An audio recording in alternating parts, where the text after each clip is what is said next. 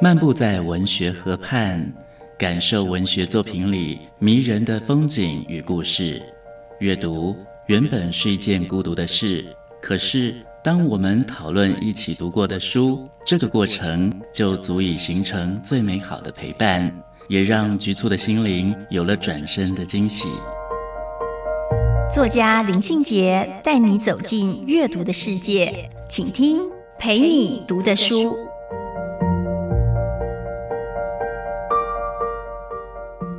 大家好，我是林信杰。今天陪你读的书，跟大家分享的是朱天心的《三十三年梦》。《三十三年梦》这个片名取得非常非常吸引人。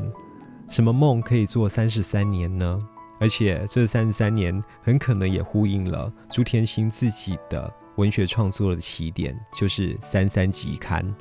这一场三十三年梦呢，其实是记录着多次的京都之旅。从一九七九开始，朱天心展开了几十年的京都旅程。他每一次都会跟不同的人，在不同的时节去拜访京都。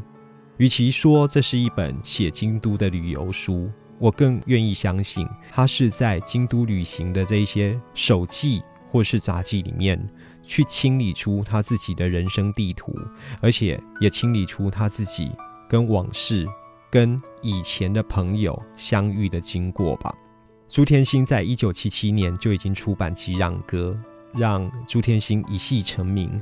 那时候他不到二十岁，写的是北一女三年的高中生活。到了一九七九年的五月，朱天心到日本去拜访胡兰成，也在胡兰成的带领之下展开了一趟京都旅行，从此爱上京都。在旅行的过程里面，他其实随手记下了非常非常多当前人生正在遭遇的事情。所以这一本《三十三年梦》呢，它的开篇让我非常非常喜欢哦，就是他三十多年前的质问，质问自己的那一些问题。其实都一直留在自己心中。那往日的那一些少女，好像一直用力的想要证明什么。几十年后呢，朱天心她写作的笔触，仿佛还是那一个吉壤歌时期的少女。可是呢，这样的心境已经不同了，已经转换了。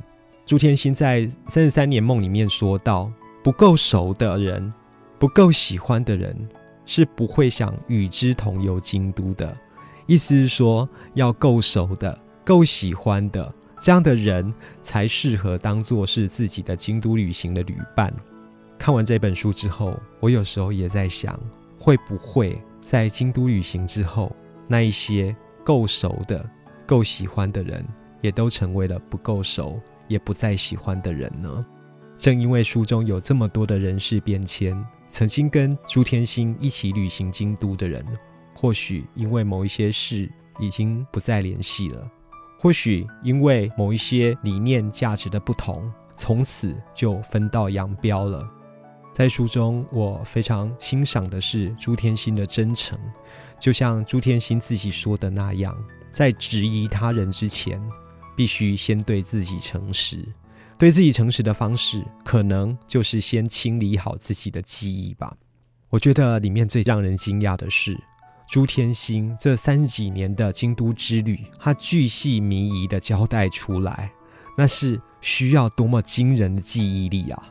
所以在他诚实之前，他必须把这一些记忆写出来。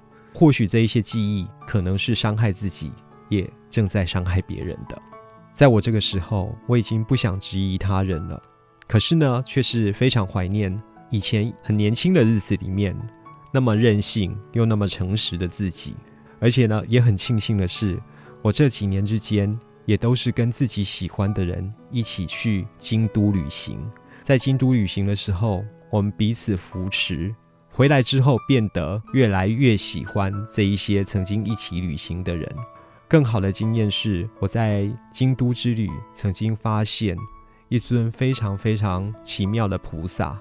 那是在广隆寺里面的弥勒菩萨，那座菩萨面前，我对着他祈祷，希望我喜欢的人都可以过着更幸福的生活。今天跟大家分享的是朱天心的《三十三年梦》。